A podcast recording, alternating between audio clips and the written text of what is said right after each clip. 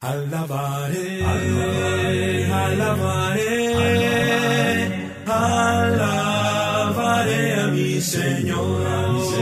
Alabaré, alabaré, alabaré a mi Señor.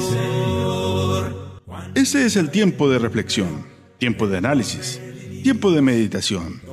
Escuche un tiempo con la palabra de Dios con su hermano y amigo Ángel Beltrán, predicador y evangelista de la Iglesia de Cristo. De lunes a viernes, de 6 a 7 de la mañana, por radio Antena 9. El que es de Dios, las palabras de Dios oye. Evangelio según San Juan, capítulo 8, verso 47. Alabaré,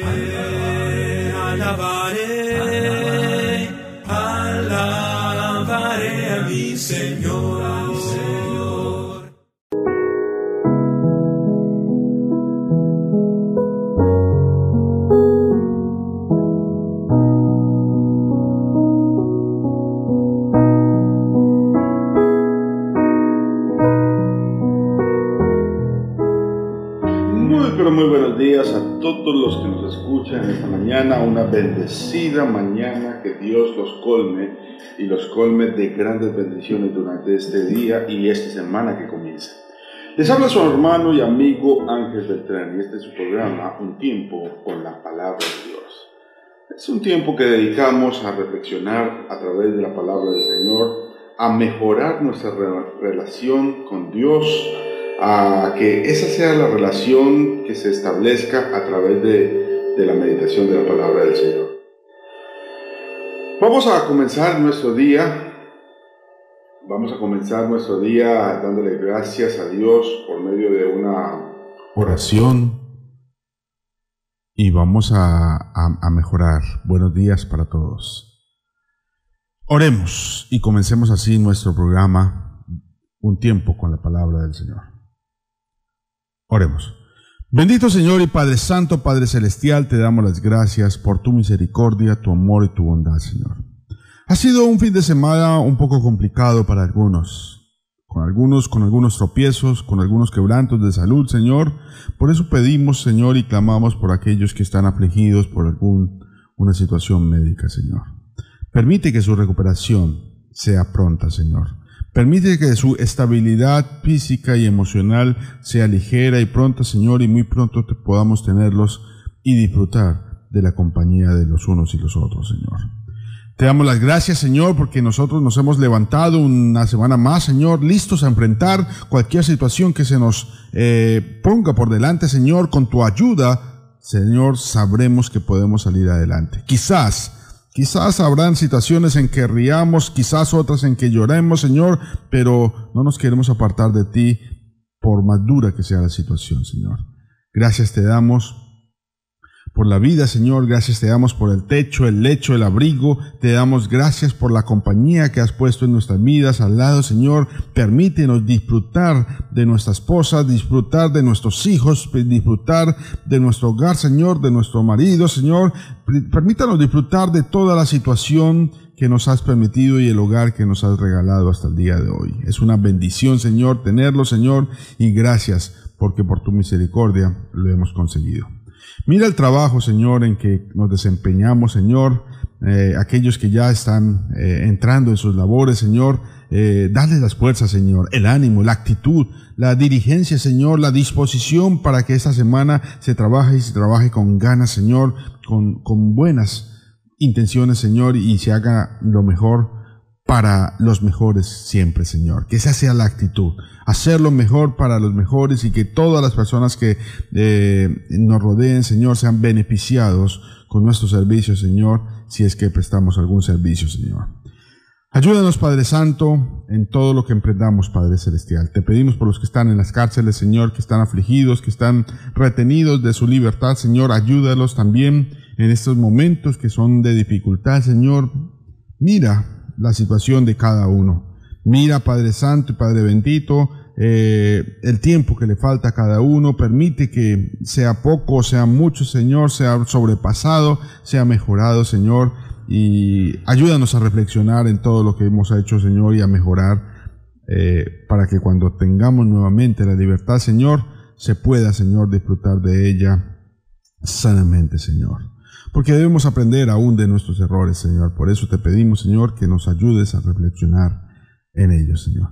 Te pedimos, Padre Santo, por los que están en eminencia, en dirección, que dirigen eh, un comité, los que dirigen, Señor, una central, los que dirigen, Señor, un departamento, los que dirigen y tienen algún control sobre la ciudad o sobre el país, Señor, aparejale y dales entendimiento, Señor. Porque solamente no son cargos fáciles, Señor, porque no son cargos simplemente burocráticos, sino que también muchas personas se ven afectadas por sus decisiones, por eso te pedimos sabiduría y entendimiento para cada una de estas personas. Ayúdalos, Señor. Ayúdalos a ser más precisos, más, más claros, más honestos, Señor. Ayúdalos a ser más íntegros en toda su manera de ser, Señor, porque necesitamos personas con integridad, Señor.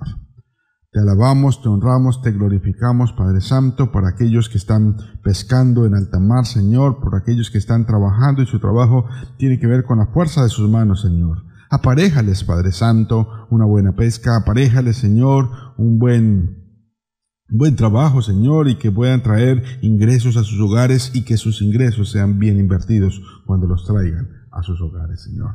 Te alabamos, te honramos, te glorificamos, Padre Santo y bendito, y gracias te damos, encomendándonos así al Señor, a quien vive y reina por los siglos de los siglos. Amén y amén. Gracias a todos ustedes por acompañarnos en esta mañana y que la rica bendición de nuestro Señor acompañe su diario vivir y su diario existir.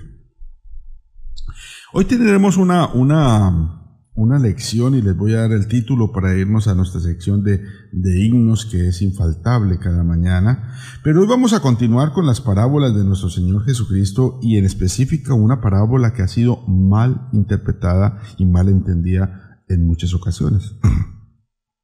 Es la famosísima parábola de los talentos. Está ubicada ya casi a la parte final del libro de Mateo. Eh, Mateo es el único que habla de esta parábola. Hay otra parábola parecida, pero Mateo es el único que habla eh, específicamente de esta parábola. Mateo capítulo 25, verso 14, ahí estaremos para que usted vaya buscando en su Biblia. Recuerde, si necesita una Biblia, háganosla saber. Nosotros estamos interesados en que usted comience una relación con Dios a través de la palabra de Dios.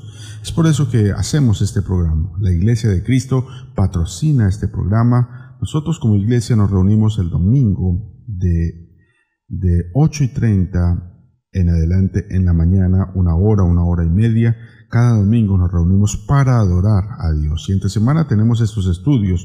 Por eso, escuche, escuche el mensaje de la palabra. Es mensaje de Dios, mensaje de salvación y mensaje de bendición. Vamos a escuchar estos himnos y meditar en ellos. Escuchemos pues estos himnos. En ti confía mi corazón, en ti Reposa mi alma, mi ser, descansa en ti, puedo ser feliz en ti, en ti confía mi corazón, en ti reposa mi alma, mi ser descansa en ti, puedo ser feliz en ti.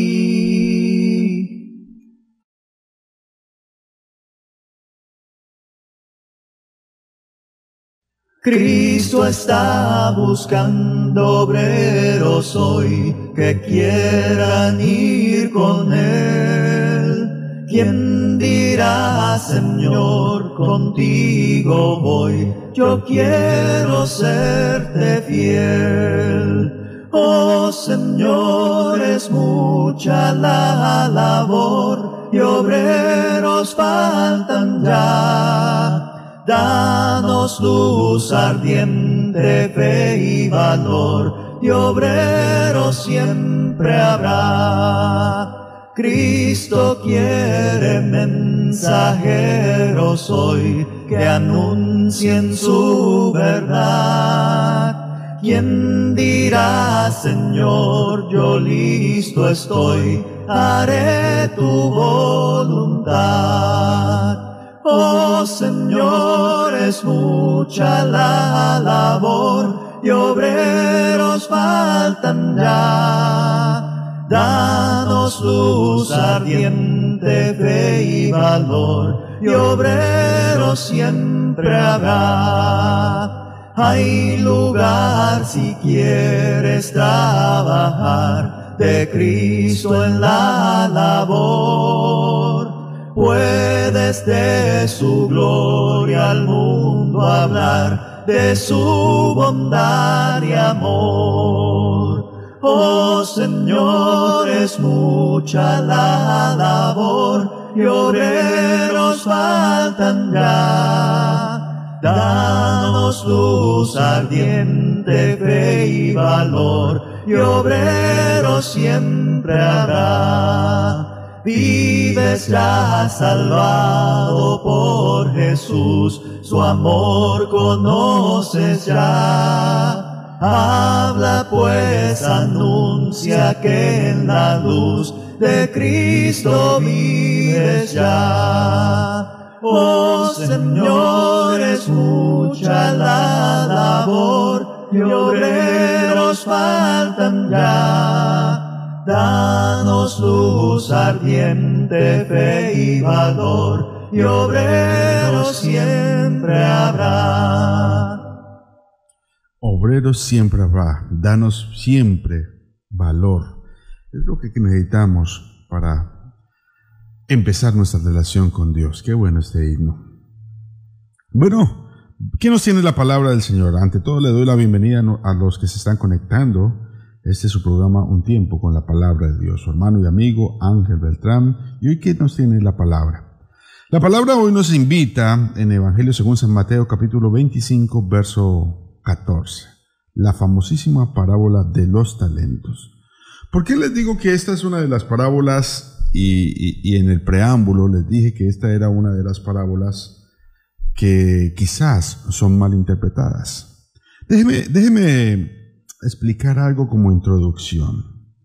Cuando usted de pronto está en medio de la noche y, se despierta, pero es, es, un poco oscuro el lugar donde usted está, su habitación, y de pronto mira como para allá, para el lado detrás de la puerta quizás, o para el lado del armario, y, qué trata usted de, de imaginarse en esa silueta que usted alcanza a percibir? ¿Acaso no le pasa de que usted de pronto percibe una persona ahí parada? Y cuando se va de afán y prende la luz, resulta que es sencillamente el ropero. O quizás un abrigo que está colgado o algo, pero en su mente usted le dio una explicación a eso. No solamente en la noche pasa, cuando uno trata de, visualizar y, y en la mente dar una respuesta directa en la oscuridad, cuando ve uno una cosa de estas. También pasa en el cielo, en el día, en plena claridad.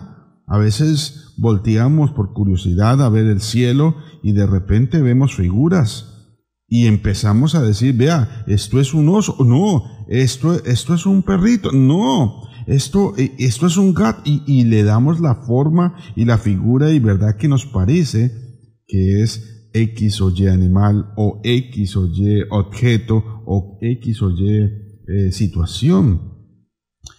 Vemos, vemos cómo las nubes forman eh, figuras y esas figuras las relacionamos directamente con algo y le damos una explicación directa. Es extraño, es extraño ese tipo de cosas. O, o, al escuchar, simplemente al escuchar, pasa lo mismo. He visto muchas personas que tratan de memorizar las cosas y para eso buscan una palabra similar o que suene más o, menos, más o menos fonéticamente parecida.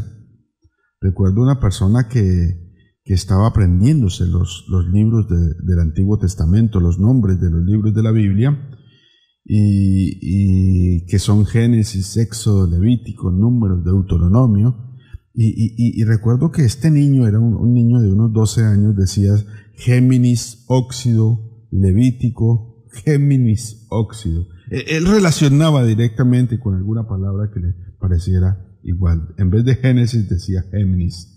Y era una manera de memorizar. A veces, a veces eso lo hace nuestra mente, pero ¿por qué lo hace?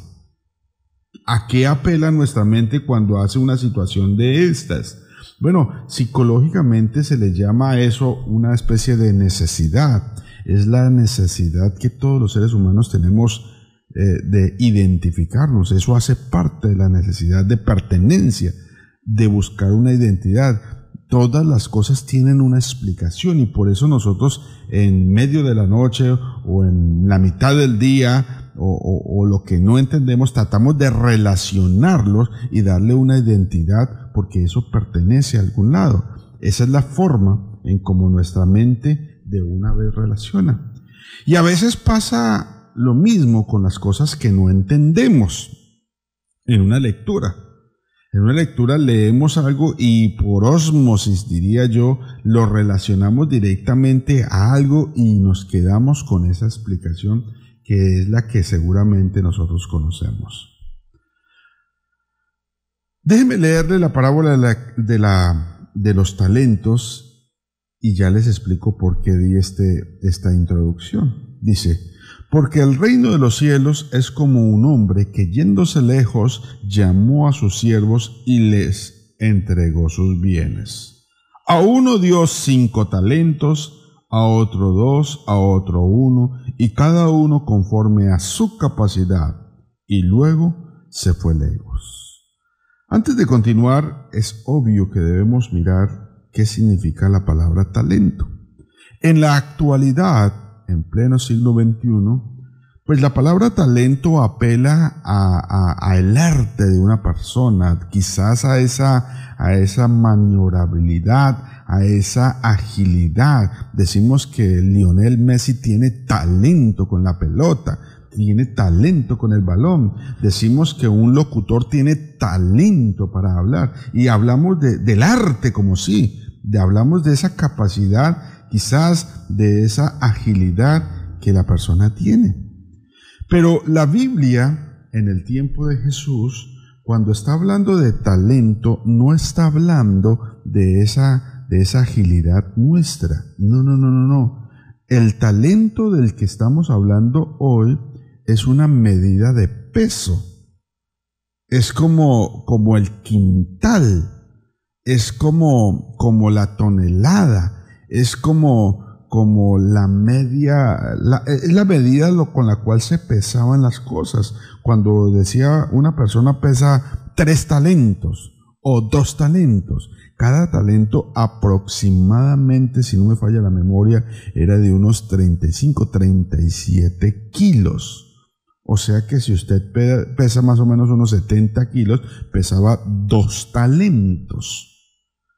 Cuando la Biblia dice que llamó a unos siervos y a ellos les entregó bienes, estamos hablando de que les entregó algún dinero, posiblemente plata, por unos versículos que dice más adelante. Pero ¿cuánta cantidad? A uno le entregó cinco talentos, cinco talentos de plata, o sea, si cada talento era 35, eh, 40, 40, digamos 35, 37 kilos, entonces 37, 37, 35, 37 kilos por 5 al primero, al segundo por 2 y al último le entregó un, talento, o sea, 35 kilos de plata. Eso para entender y para comenzar nuestra, nuestra lectura. No está hablando específicamente de una virtud, de una habilidad. No, no, no. Ellos tenían habilidades. Cada uno de ellos tenía habilidades porque es la manera como termina el versículo 15. A uno dio cinco, a otro dos, a otro uno, cada uno conforme a su capacidad. Cada uno tenía una capacidad, ya tiene la capacidad. ¿Qué es la capacidad? La capacidad es la habilidad. Cada persona desarrolla o desenvuelve ciertas habilidades en su vida a través del trabajo duro, del trabajo fuerte. Por ejemplo, si una persona fue y estudió en Quito, quizás en Guayaquil, y estudió cierta carrera y, trabajó y se esforzó mucho, bueno, esa persona ya está capacitada después de finalizar su carrera para, para desarrollar su trabajo. Quizás necesita es un campo de oportunidad. Quizás necesita es una específica oportunidad para desarrollar su capacidad que ya logró. La capacidad es algo que usted y yo logramos a través del tiempo, a través de mucho estudio, a través de mucho esfuerzo. Esa es la capacidad. Y la oportunidad es la que Dios nos provee. Dios Dios a todos nos da la misma, el mismo comienzo. Todos nacemos con dos manos, con una mente, con, todos nacemos con dos pies y, en cierto sentido todos tenemos la misma capacidad. Algunos desarrollan capacidades adicionales a través de su, su esfuerzo. Eso es una capacidad. Pero estamos hablando de los talentos y a cada uno le dio cinco, a otro dos y a otro uno, de acuerdo a su capacidad. Dios no le iba a entregar, o, el padre de familia del que estamos hablando acá, no le iba a entregar al que tenía una capacidad minúscula una cantidad demasiado porque es posible que no la pudiera manejar. Estamos hablando de dinero. Estamos hablando de mucho dinero, el cual Dios le había dado a unos y a otros. ¿A cuánto equivalía un solo talento? Les dije que en peso era más o menos 35 a 37 kilos de peso. si le dio en 35 a 37 kilos de, de monedas de plata, de denarios, por ejemplo, eso equivalería más o menos a unos 20 años de trabajo. 20 años en monedas de trabajo. Más o menos unas 6 mil monedas cabrían ahí en ese peso. 20 años de trabajo. Eso es un capital. Eso es un capital sustancial. Ese era un denario. Dos denarios serían 40. Cinco denarios sería lo que una persona pudiera ahorrar en 100 años de trabajo. Estamos hablando de que es un capital bastante sustancial.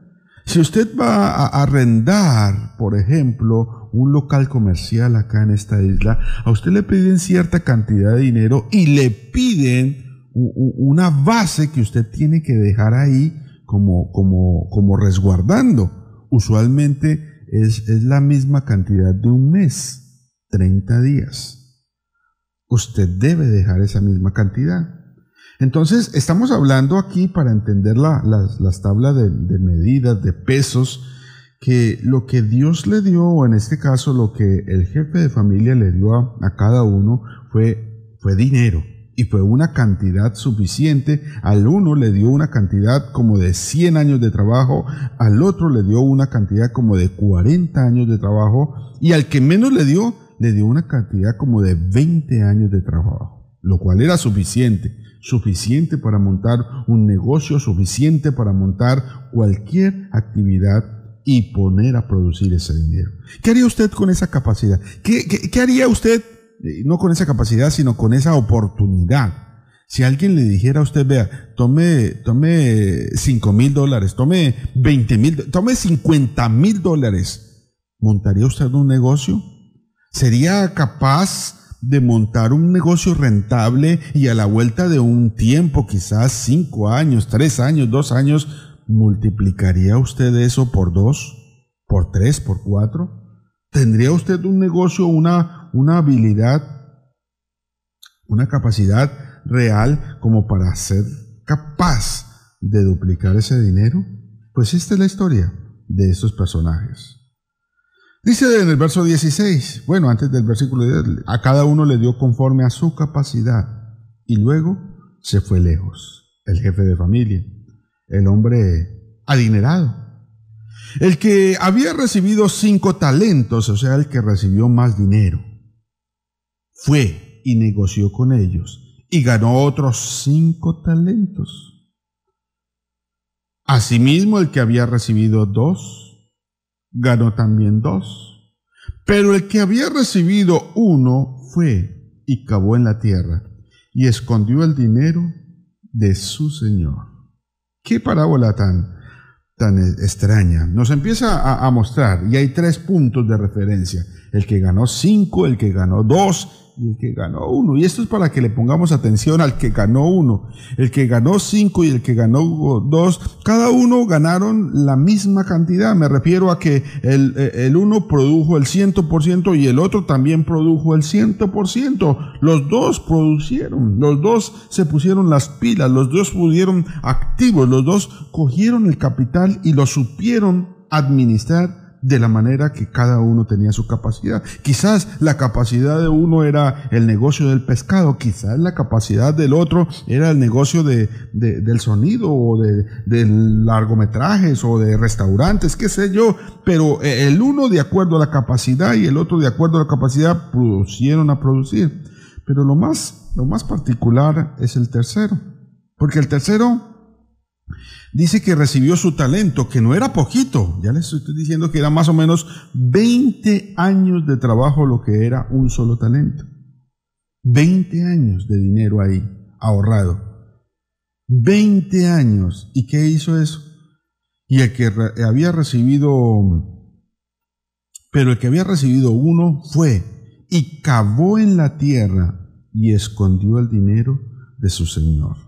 ¿Por qué la gente cavaba en tierra? Bueno, lo, vimos en una de las parábolas de la semana pasada. La gente cuando quería, cuando quería eh, asegurar su tesoro, pues lo cavaba debajo, de, eh, lo metía, lo enterraba con el único propósito de que no viniera un tiempo de inestabilidad, de revolución o qué sé yo, y de pronto vinieran vándalos y lo atracaran, y si lo atracaban y el dinero estaba escondido debajo de tierra, pues no, no se les llevaba el tesoro.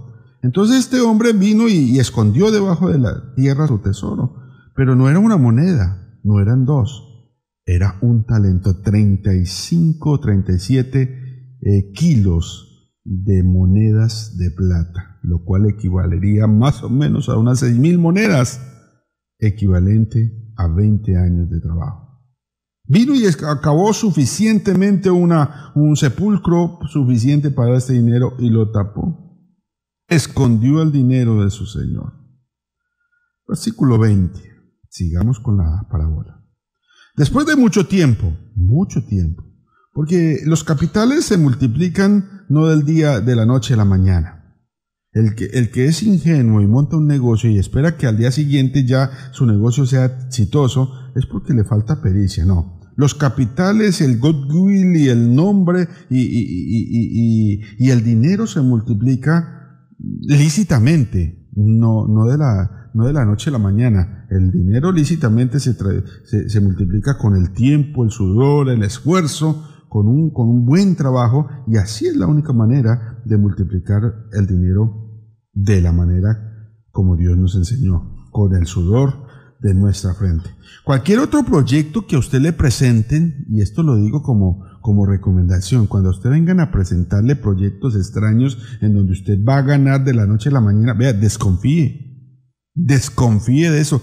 Vea, tengo suficientes años y experiencia para haber visto tanta gente tumbada y, y desfalcada con negocios extraños. Mira, que usted mete mil dólares y le damos dos mil en dos meses. No, no, no, no. El dinero se multiplica solamente con trabajo y se necesita de tiempo para trabajar. Llévese ese principio para su casa. No que no haya negocios, seguramente, pero si usted desconoce de eso, no se meta en cosas que usted no conoce. No sea que después no solamente pierda mil, sino de pronto por su avaricia termine perdiendo más y más. Aquí tenemos a, a estos tres personajes, difieren el uno del otro en la cantidad. A cada uno se le dio conforme a su capacidad pero lo que es particular es que el que había recibido muy poco fue y enterró. No hizo absolutamente nada con el dinero que se le había. Después de mucho tiempo vino el Señor y vino a, a pedir cuentas a aquellos siervos. Vino a pedir cuentas y arreglar cuentas con cada uno de ellos. Al que entregó más, lo llamó de primeras. Dice el versículo 20. Y llegando el que había recibido cinco talentos, trajo otros cinco talentos. Estamos hablando de que si este hombre estuvo trabajando durante cinco años, qué sé yo, cuatro años o tres años, no sabemos, pero fue un tiempo suficiente el que el maestro le dio o el que el jefe de familia le dio para que multiplicara esos cinco talentos. Y efectivamente este hombre logró con su habilidad, con su capacidad, con su agilidad, logró convertir esos cinco en otros cinco. Y dice, trajo otros cinco diciendo, Señor, cinco talentos me entregaste, aquí tienes, he ganado otros cinco talentos sobre ellos. Oiga, qué buen hombre a este, a este tipo de personas trabajadoras, a este tipo de personas habilidosas, eh, sería bueno entregarle eh, dinero para que lo multiplicaran. Lo multiplicó por dos con el tiempo. Verso 21. Y su señor le dijo, buen, bien, buen siervo y fiel, sobre poco has sido fiel, sobre mucho te pondré. Entra en el gozo de tu señor llegando también el que había recibido dos talentos, el que recibió mucho como el que recibió poco. Dijo, Señor, dos talentos me entregaste, aquí tienes, he ganado dos talentos sobre ellos. Claro, él ganó de acuerdo a su capacidad. De acuerdo que, eh, eh, recuerde que la parábola se centra en que a cada uno se le dio de acuerdo a su capacidad. El hombre efectivamente vino y puso a disposición dos talentos más sobre ellos.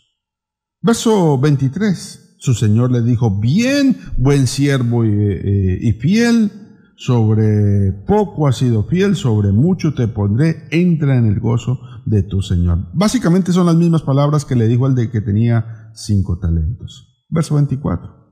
Pero llegando también el que había recibido un talento, y ahí comienza a oscurecerse la, la, lección. El que había recibido un talento, el que había cogido el dinero y lo había enterrado, el que no había hecho absolutamente nada.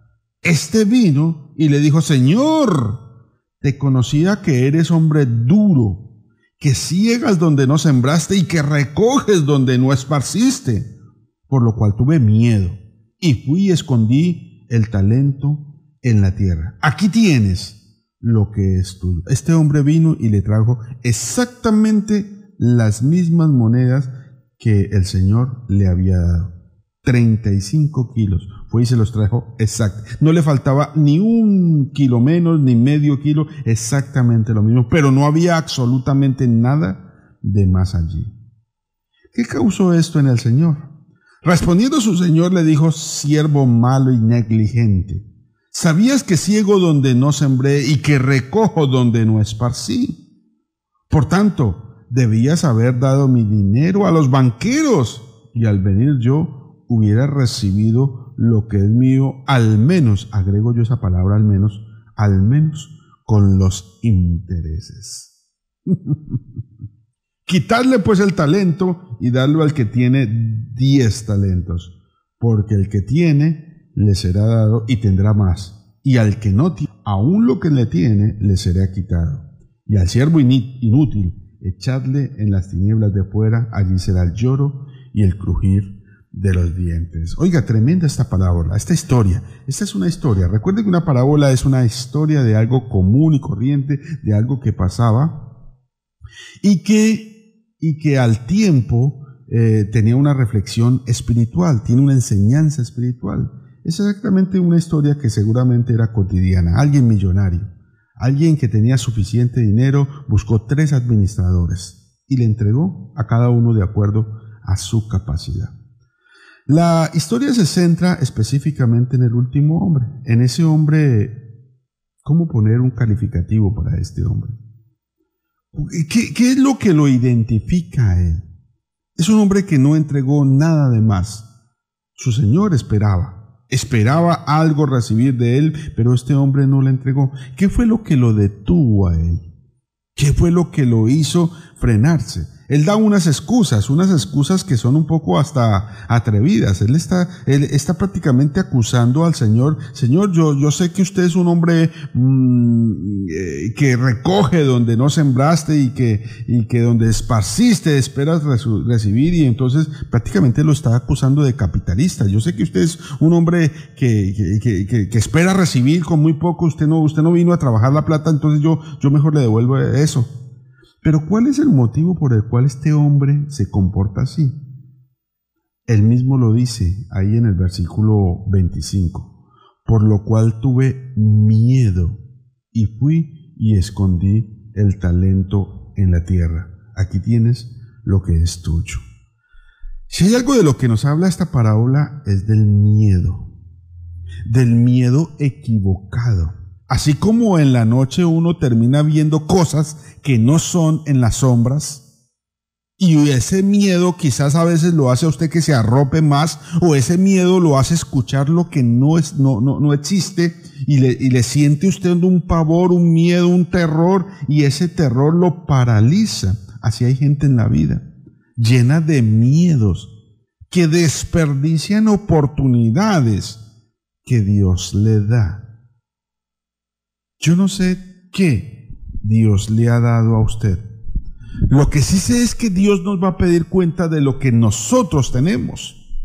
Si Dios le pidió a usted una familia, ahí tiene unos talentos con los cuales usted debería trabajar. Sumamente valiosos, sumamente costosos. Tener la familia que Dios le ha dado a usted no es fácil. Si Dios se la dio, Dios le va a pedir cuentas. Si Dios le dio a usted un trabajo, porque a veces pensamos que el trabajo lo conseguimos con nuestra propia capacidad y es porque nosotros somos muy buenos y muy inteligentes. ¿No se ha dado cuenta cuántas hojas de vida hay detrás de la suya con las mismas y mejores capacidades? ¿Y por qué lo eligen a usted? No, porque es que usted tiene un amigo político, porque usted tiene un amigo... No, es por la gracia de Dios que Dios le ha dado. Dios le ha permitido tener esto. Dios le ha permitido tener y conseguir ese trabajo y Dios está colocando este talento en su vida de acuerdo a su capacidad. Dios le da a usted de acuerdo a, su capacidad. No vaya a pensar que Dios le va a dar a usted más. ¿Qué tal le hubiera dado a este hombrecito que enterró el talento en la tierra? Le hubiera dado los, los cinco talentos. ¿Qué tal le hubiera dado cinco talentos? Este hombre no hubiera hecho absolutamente nada con lo que tenía. Y a eso es lo que nos lleva la reflexión de hoy. ¿Qué estamos haciendo con lo que tenemos? ¿Es usted de los hombres que con su vida no está haciendo nada de ella? Eh, conozco, conozco una persona acá en la isla, bien particular, y cada vez que me lo encuentro, él, me, e, él se queja de su pasado. No, que es que mi, que es que mi mujer me dejó, que es que mi mujer me abandonó, que no sé qué.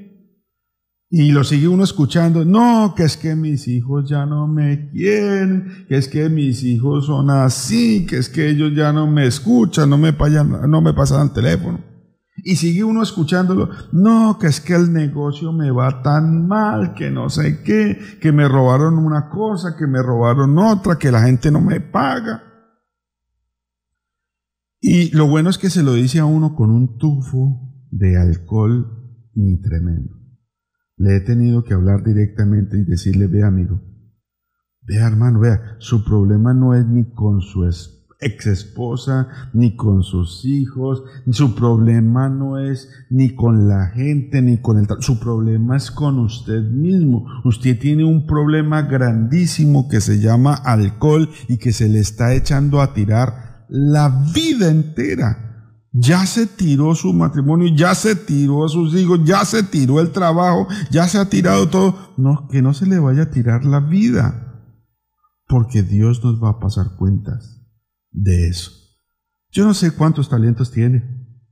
Yo no sé si es un hogar lo que usted tiene. No sé si es un negocio lo que usted ha podido tener. No sé si, si usted es de los que tiene cinco talentos y le ha ido excelentemente. Pero si tan solo tiene pocos talentos, cuídelos, porque Dios nos va a pedir cuenta. No se vaya en la vida desperdiciando su vida, porque Dios va a pedir cuenta de eso. No se vaya desperdiciando su juventud, porque Dios va a pedir cuenta de eso. No piense que estos son los mejores años, los años de la vida loca, porque Dios va a pedir cuenta de ese tiempo que entregó en su vida. Eso es un talento y Dios espera recibir algo de él. No lo desperdicie. No lo desperdicie como el hijo pródigo viviendo perdidamente, que desperdició toda una fortuna, seguramente uno o dos talentos que su padre le entregó, y cuando ya no había recibido ni tenía nada, volvió arrodillado a donde su padre. Meditemos en un par de himnos y Después continuamos con nuestra, con nuestra lección.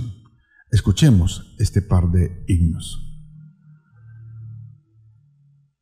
Soy nueva criatura, lo declara la escritura. Él me ha perdonado, con su sangre soy lavado. Todos mis pecados con su sangre son borrados, libre soy del pecado. Soy nueva criatura, lo declara la escritura. Él me ha perdonado, con su sangre soy lavado. Todos mis pecados con su sangre son borrados, libre soy del pecado, libre. Del pecado y la maldad, soy libre. Él ha roto mis cadenas, libre, para dar mi vida al que me salvó, libre del pecado y la maldad, soy libre. Ha roto mis cadenas, libre, para dar mi vida al que me salvó. Soy nueva criatura, lo declara la escritura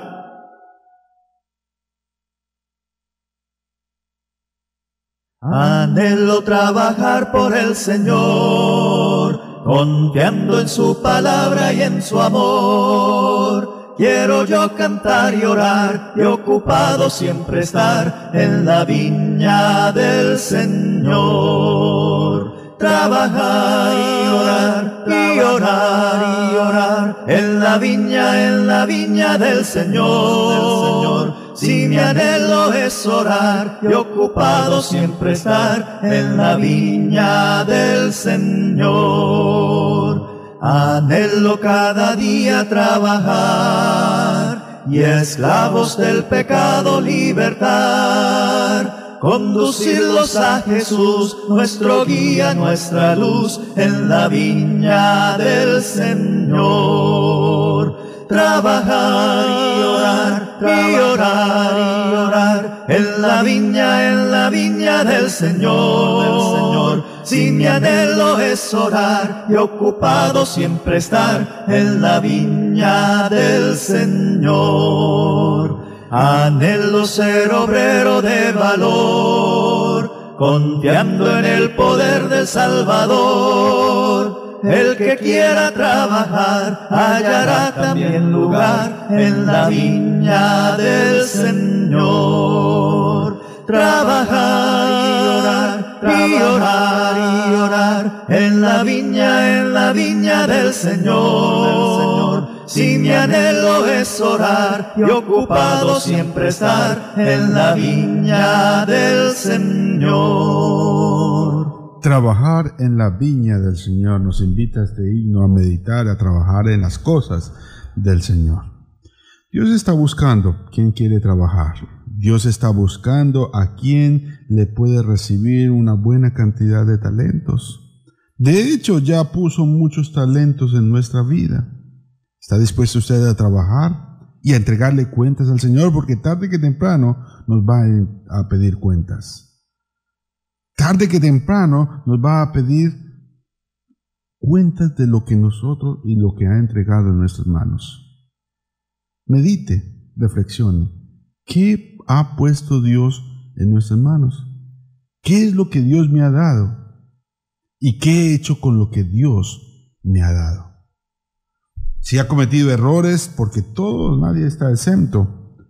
Quizás es tiempo. El Señor no ha venido.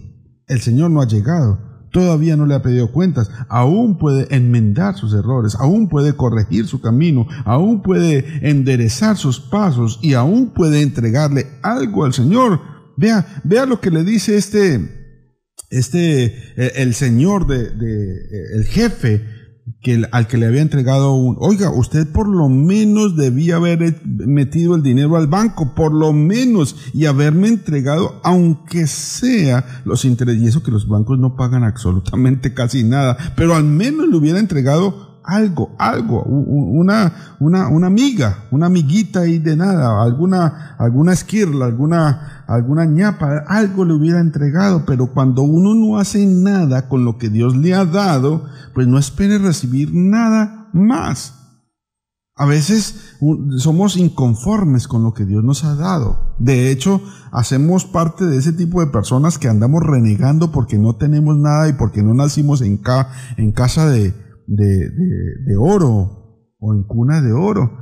Sí, qué bueno que hubiéramos sido hijos del presidente, o bueno, que hubiéramos sido familia X o familia ya que tienen tanto dinero, y qué tal si hubiera sido yo hijo de fulanito, hubiera tenido tanto dinero. Bueno, pero usted no lo es.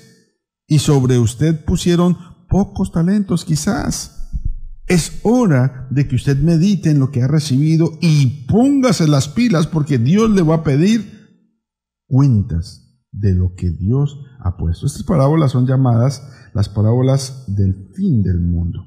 Porque la última parte hace apelación a, lo que va a ser el tormento eterno. Allí, y, al siervo inútil, echarle en las tinieblas de afuera. Allí será el lloro y el crujir de los dientes. Eso es una apelación a lo que va a haber en la condenación. Mientras que hay vida, hay esperanza. Cuando el Señor venga por segunda vez, allí será el día del juicio y allí exactamente todo mundo estará delante de él y dará cuenta dará cuenta de lo que haya hecho, sea bueno, sea malo, sea regular. Allá, allá pondremos nuestros talentos, allá diremos, Señor, me entregaste una familia, aquí te entrego una familia estructurada, te entrego hombres de bien, no te entregué zánganos, no te entregué hijos maleducados, no te entregué, no, te entregué no, no, no, no dejé tirada a mi porque muchas veces eh, por X o Y eh, situación nos divorciamos, sí, y se acaban quizás algunas parejas, pero la responsabilidad no se acaba. Déjeme decirle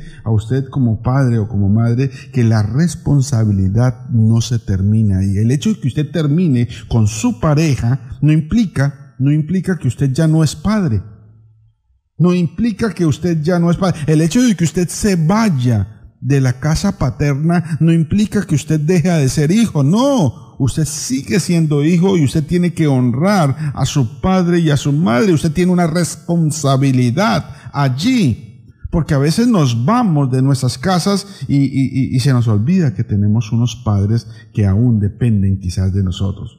O se acaban esas relaciones, desafortunadamente, pasan cosas y entonces se nos olviden que tenemos, que tenemos un hijo. Y entonces tienen que llamarnos y ponernos denuncia y mirar a ver si de pronto le vamos a dar cualquier cosa y rogarle para que le demos algo a nuestros hijos. Y es que yo no le doy y es por puro orgullo.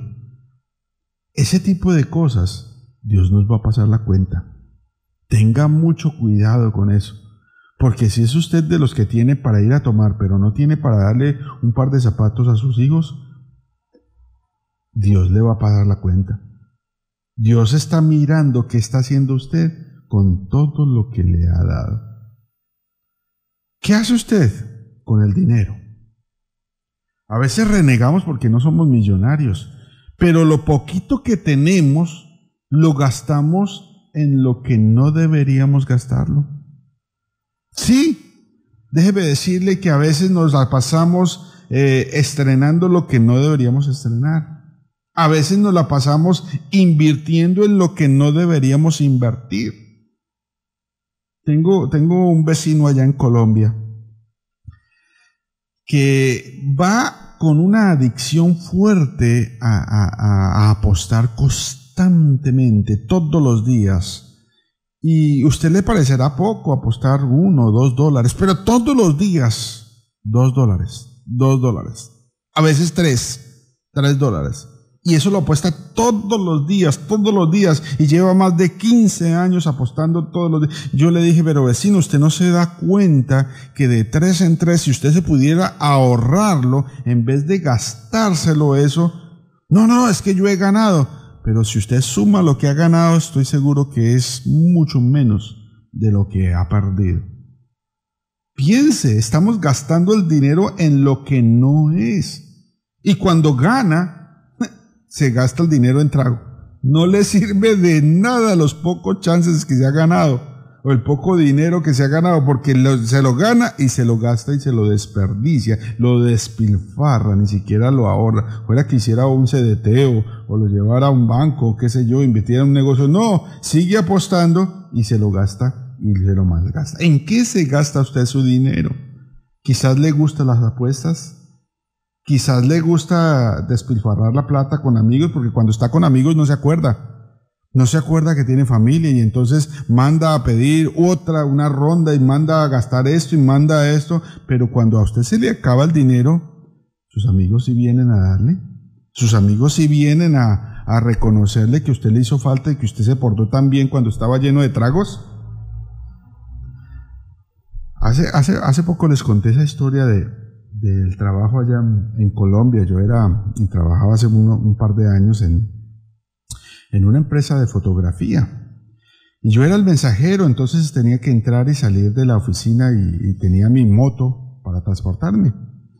Y recuerdo que un compañero llegó en la mañana y llegó hasta tarde y, le dijo a sus compañeros, oiga, oiga, en la primera hora del día le dijo a todos los compañeros en voz alta, eh, venga, necesito que me, que me colaboren porque hoy no tengo para devolverme, me tocó venirme eh, eh, en un solo bus y caminar un resto de cosas y no, no, pude, no, no tuve dinero para el segundo. Necesito que me regalen para el transporte de, de salida.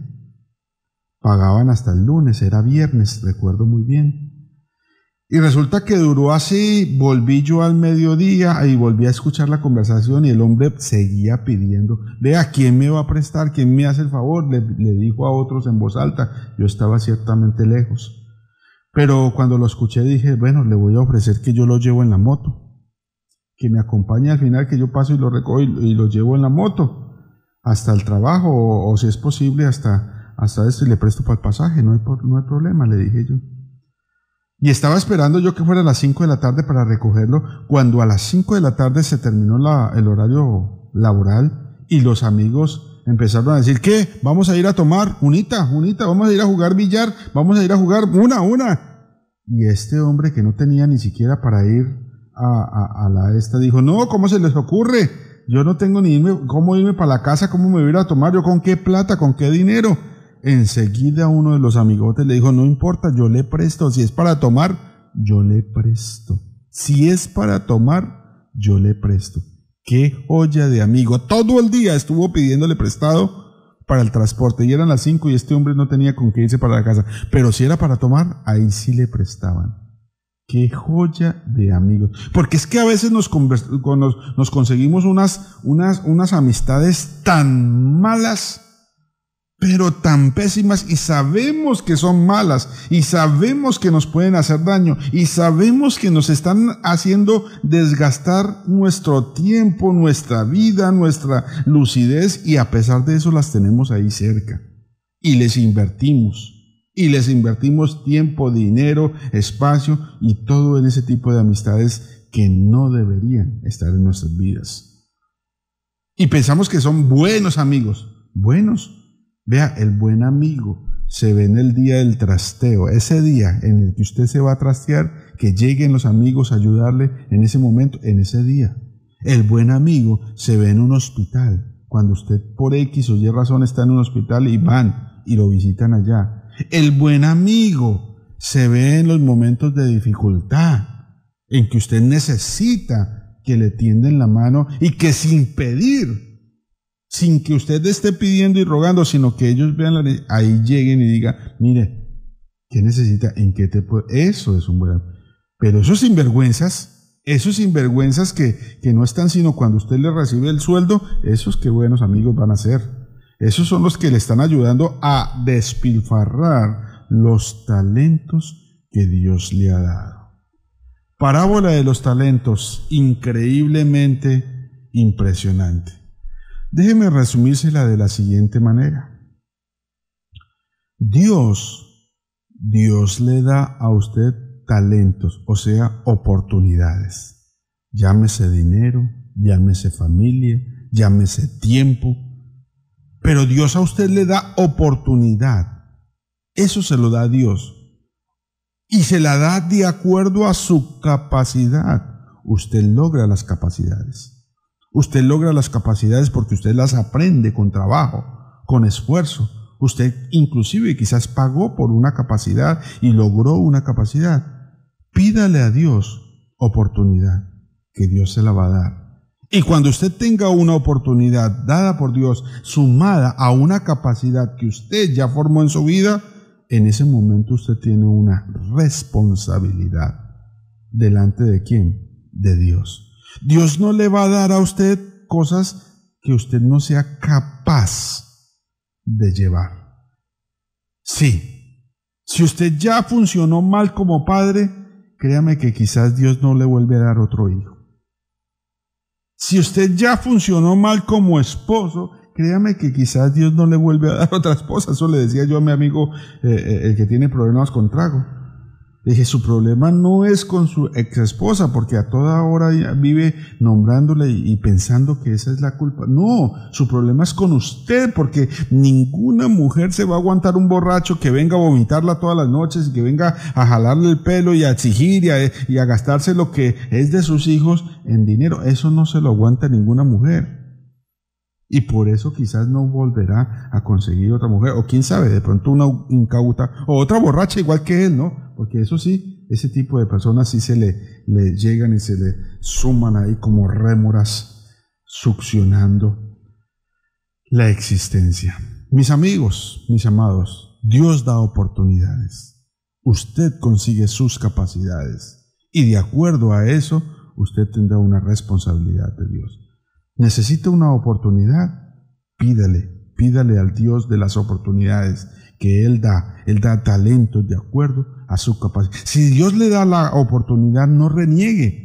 Porque a veces pensamos que, que porque ya tenemos una capacidad, ya somos, ya somos capaces de ir a, a jugar. Eh, eh, eso piensa el, el, amateur que está jugando fútbol y ya juega supremamente bien y que ya es, ya es mejor dicho, mejor dicho que ya, ya, ya, ya quiere ya quiere ir a jugar en la selección eh, de Colombia o del Ecuador, ya quiere ir a representar al país. No, para llegar a la selección usted tiene que pasar primero por el equipo del barrio, después por el equipo de, de, ahí cerca, por, por la selección del barrio, para ir a haciendo una cancha, para ir a, haciendo un bagaje, para ir haciendo una experiencia.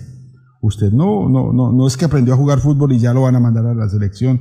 No, no, no, no, no, no. Eso no se logra así, porque a veces pensamos, ¿no? Ah, no, ya estoy estudiando, ya, ya estoy listo para gerenciar el Banco de la República o el Banco del Ecuador. No, no, no, no, no, no.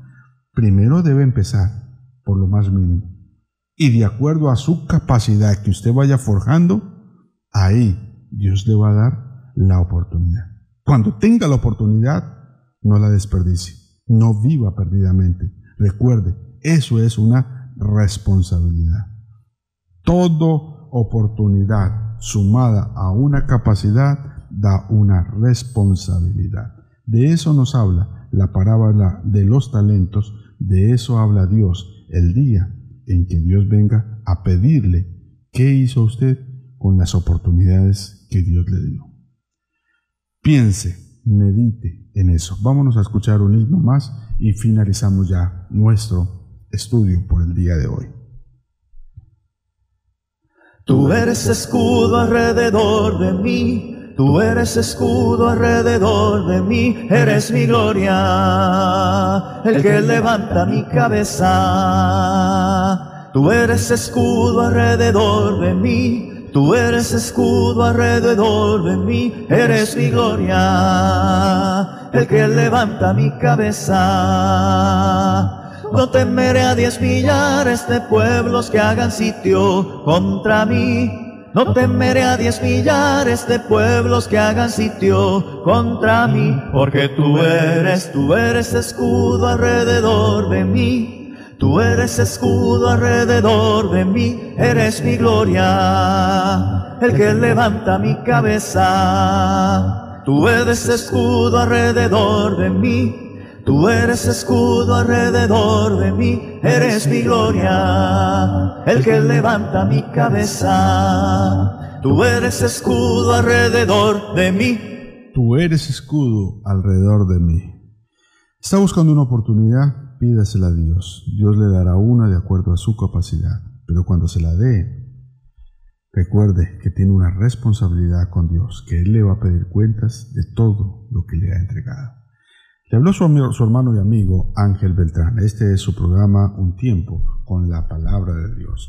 Si usted quiere contactarnos, si usted quiere ponerse en contacto conmigo, con mucho gusto, mi nombre es Ángel Beltrán, como les dije, y mi número telefónico es 095 995 1722.